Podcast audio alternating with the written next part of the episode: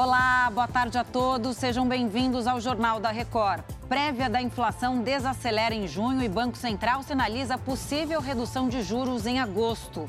Perseguição no Rio de Janeiro termina com acidente de um carro e um suspeito morto. Agora, no JR. Oferecimento: Bradesco fez uma compra? Confira se o cartão devolvido é seu.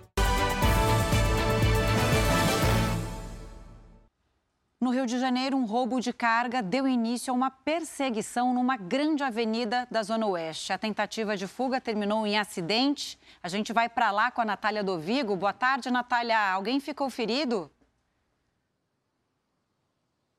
Boa tarde, Camila, e a todos que nos assistem. O carro usado na fuga acabou batendo em um poste e a perseguição terminou então com um suspeito morto e o outro ferido. A batida foi tão forte que chegou a derrubar o poste. O homem machucado foi levado para o Hospital Pedro II, que fica no mesmo bairro de Santa Cruz. O trânsito ficou interditado no local até o início da tarde. Camila. Obrigada, Natália, pelas informações. Bom, é, vamos dar uma olhadinha aqui no nosso telão, porque o IBGE divulgou o IPCA 15, que é a prévia da inflação. O mês de junho registrou alta de 0,04%, como a gente vê aqui. Praticamente estável, mas é o menor patamar desde setembro de 2022. Os números mostram uma desaceleração se compararmos com o mês anterior, junho com o mês anterior, quando o índice ficou em 0,51%. Nos últimos 12 meses, o IPCA 15 acumulou 3,40% de alta. E os números comprovam que a inflação vem perdendo força e a expectativa para a próxima reunião do Banco Central para definir a taxa básica de juros aumentou. Junto a isso, o Comitê de Política Monetária, o Copom, divulgou a ata da última reunião.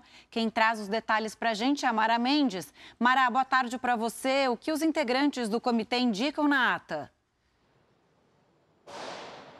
Oi, Camila, boa tarde. A ata da última reunião, que manteve a taxa básica de juros em 13,75% ao ano, revela que a maioria dos integrantes avalia que o cenário pode permitir que a taxa de juros seja reduzida já na próxima reunião em agosto.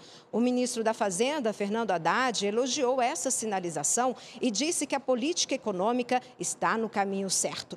Já o presidente do Banco Central, Roberto Campos Neto, terá que ir ao Senado mais uma vez para explicar a taxa básica de juros. O requerimento foi aprovado hoje, mas ainda não há data definida. Camila. Mara, obrigada. A gente já volta a se falar. E o presidente da Rússia, Vladimir Putin, declarou que o exército impediu uma guerra civil ao resistir à rebelião do grupo paramilitar Wagner. O governo russo ainda informou que os mercenários receberam o equivalente a 4 bilhões e 800 milhões de reais no período de um ano. O líder do grupo, obrigado a deixar o país após a ação para derrubar o ministro da Defesa, já chegou a Belarus. Eu volto daqui a pouco com mais informações. Eu volto com você, Bate.